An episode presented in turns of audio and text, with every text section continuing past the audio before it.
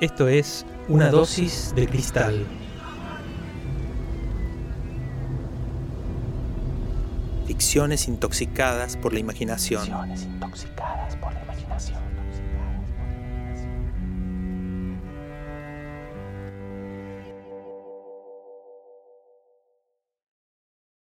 Hola, soy Martín Cristal y en este episodio les voy a leer el cuento Ruta 80, incluido en mi libro El sueño del tsunami. Espero que les guste. Ruta 80 Entonces se baja en medio de la nada y no hago nada para impedirlo. Cuando abre la puerta no se da cuenta de que la avispa se aleja de él y escapa hacia el cielo. Arrojo su bolso por la ventanilla derecha, me paso al lado del conductor y sigo manejando yo.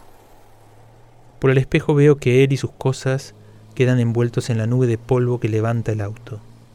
Se dedica a mirar con fijeza un cartel a la vera del camino. Después se hace pequeño muy rápidamente. Ondula por el calor del desierto hasta que desaparece. No siento culpa por llevarme su auto y dejarlo ahí, solo. Me olvido de él. No vuelvo a mirar atrás. Me concentro en la ruta. El camino no es difícil. Curvas bien abiertas, rectas largas. El desierto es monótono, los pliegues de la arena se repiten de tanto en tanto. Ya casi no miro el paisaje. El sonido del motor se ha prolongado por tanto tiempo que ya equivale al silencio. Pruebo la radio. No funciona. Hace calor. El sol no se mueve de su mediodía azul. Abro un poco las ventanillas para que entre algo de aire, aunque sea caliente. Igual no se pueden abrir demasiado, hay ráfagas de viento con arena. Miro el tablero. 80 kilómetros por hora, tanque casi lleno. Todo normal. Ningún auto en la dirección contraria. Tampoco atrás o adelante. Nadie alrededor. El asiento es cómodo, el camino es fácil, hay que tener cuidado de no dormirse manejando. Noto que tengo la boca reseca. Busco en el asiento de atrás, Quizás haya una botella de agua mineral o algo. No hay nada, a excepción de mi mochila. La abro con una sola mano y saco mi cantimplora. Creía que no, pero al parecer aún queda algo de agua. Tomo un poco. No está fría, pero igual refresca. Todavía con la cantimplora en la boca veo a un tipo. Está parado a lo lejos, el brazo derecho estirado, el pulgar levantado. No hay nada de tráfico, hace un buen rato que debe estar ahí, esperando que alguien lo lleve. No lo va a levantar nadie, se va a insolar ahí parado. Y la verdad es que viajar solo aburre un poco. Quito el pie del acelerador, hago un rebaje y me detengo unos metros más allá. Por el espejo veo que viene corriendo. Sube sin preguntar, tira su bolso en el asiento de atrás. Me mira y me dice, gracias. Arranco, acelero. Ya en la ruta le ofrezco un poco de agua y entonces lo vuelvo a mirar. Es muy parecido a mí. Era muy parecido a mí. Al principio no me di cuenta. Acepté el agua que me ofreció apenas subí. Dentro del auto hacía tanto calor como afuera. Casi ni nos miramos. Los dos estábamos absortos contemplando la porción asfaltada del horizonte. Tampoco cruzamos palabra. No hacía falta decirle a dónde iba, en la ruta no había desvíos ni cruces. Nuestro camino era tan obvio que no nos importó saber por qué el otro estaba ahí, en ese auto, en ese camino de ese desierto. Me relajé en mi asiento. Estaba cansado, había estado parado en la ruta por bastante tiempo. Me dejé ir un poco, incluso dormí un rato. Creo que desperté cuando la avispa ya estaba ahí, luchando contra el parabrisas. El bicho quería salir del auto por el espacio que la luz le indicaba como el más lógico, pero el vidrio se lo impedía. El viento que entraba por las ventanillas mantenía a la avispa pegada al parabrisas, de manera que no podía hacer otra cosa que pasearse, zumbante, por todo el ancho del vidrio. Me entretuve un rato viéndola. Después de diez minutos me aburrí. Sus esfuerzos por escapar parecían cada vez más furiosos e inútiles. A mí el bicho no me molestaba, el que parecía nervioso era el conductor. Se había erguido y mantenía la cabeza bien pegada al asiento, lejos del vidrio. Miraba más la avispa que el camino. Cuando el insecto se acercaba al volante, la cara del tipo cambiaba. Se veía que le tenía miedo. Es verdad que la avispa era bastante grande y que se mostraba irritada por no poder volar en la dirección que sus sentidos le sugerían. Al salir de una curva, la avispa consiguió posarse en los nudillos de la mano izquierda del conductor. Él no se atrevía a mover la mano, tenía miedo de que la avispa lo picara. Quizás era alérgico o algo así. El bicho estaba más cómodo ahora, porque se aferraba con mayor seguridad a los pelos de la mano que a la superficie lisa del vidrio. El tipo no movía las manos ni el volante. La curva estaba por terminar, tenía que enderezarlo, pero no lo enderezaba. En cambio, redujo la velocidad. Ya no disimulaba su desesperación. Tanto temor me pareció excesivo. Tenía el rostro retorcido, no dejaba de mirar la avispa y no era capaz de articular ni un sonido. A medida que bajaba la velocidad, entraba menos viento por las ventanillas, y así la avispa podía moverse con más soltura por su mano.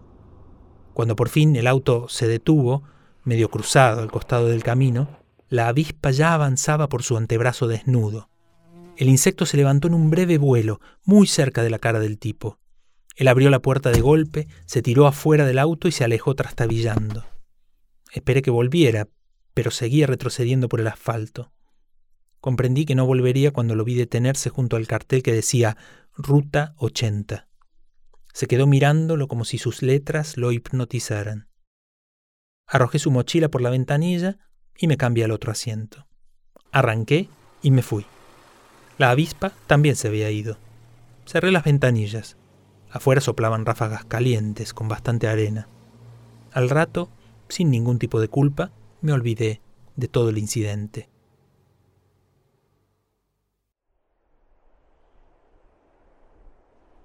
Me olvido de todo. Me distraigo mirando el 8 y el 0 pintados en el cartel. No sé cuánto tiempo me quedo parado ahí, observando esos números, pensándolos. El viento se tranquiliza un poco y al fin sobreviene un silencio verdadero. Me sacudo el polvo de la camisa y los pantalones. Vuelvo a mirar el asfalto. No pasa ni un auto. El sol está clavado en el cielo, hace muchísimo calor.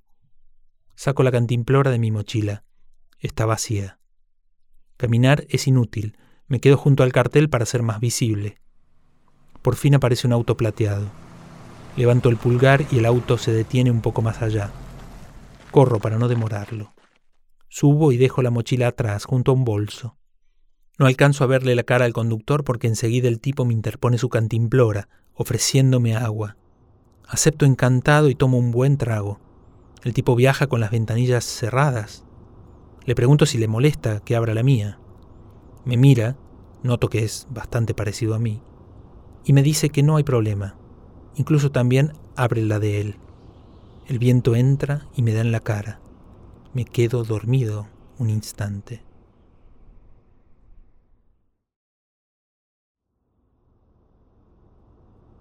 Apenas se durmió entró la avispa por su ventanilla.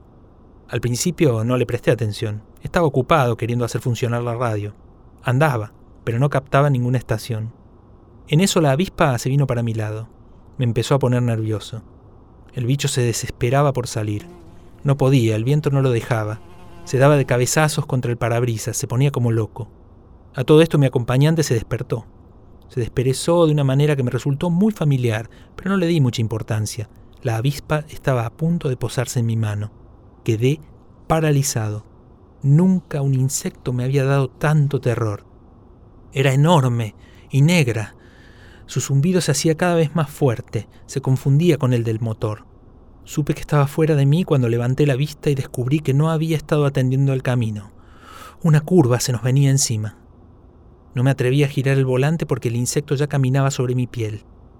Decidí frenar. Me pareció que el tipo de al lado se divertía con la situación, lo cual me incomodó más todavía. Me propuse no mirarlo a la cara. Me daba vergüenza ser tan cobarde y a la vez me irritaba que él se riera de mí. Quería salir de ahí cuanto antes. Frené. La avispa se dio cuenta y me saltó a la cara. Alcancé a salir del auto antes de que me picara en la mejilla, cerca del ojo.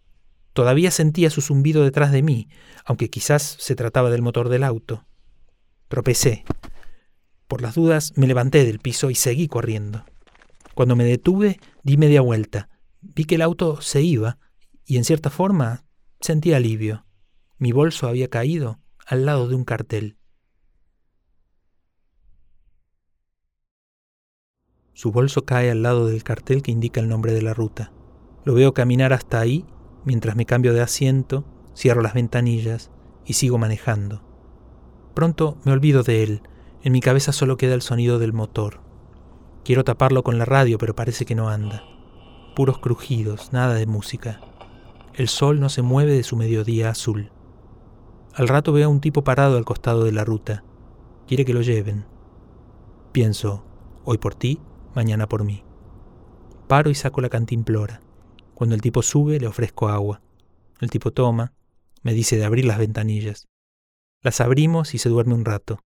Después tengo un incidente con una avispa que prefiero no explicar, me hace sentir como un tonto.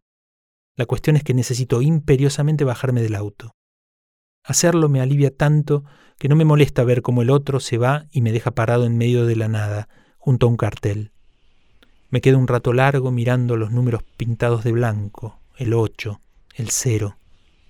Esos números me borran cualquier otro pensamiento. No veo la cifra que cada uno de ellos representa, sino el simple dibujo de esos signos. Me pregunto cuál de ellos es capaz de figurar mejor el infinito, si el cero con su continuidad circular y cerrada, o el 8, tan cinta de Moebius. Estoy concentrado en eso cuando, a mis espaldas, el sonido de un motor reemplaza el silencio del viento.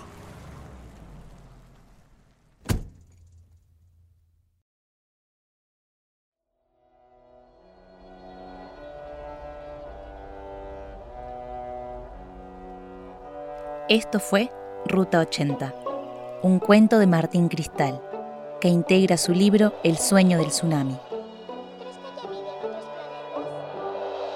Fue publicado en Buenos Aires por la editorial Davale Arroz y está disponible en el sitio web www.davalearroz.com.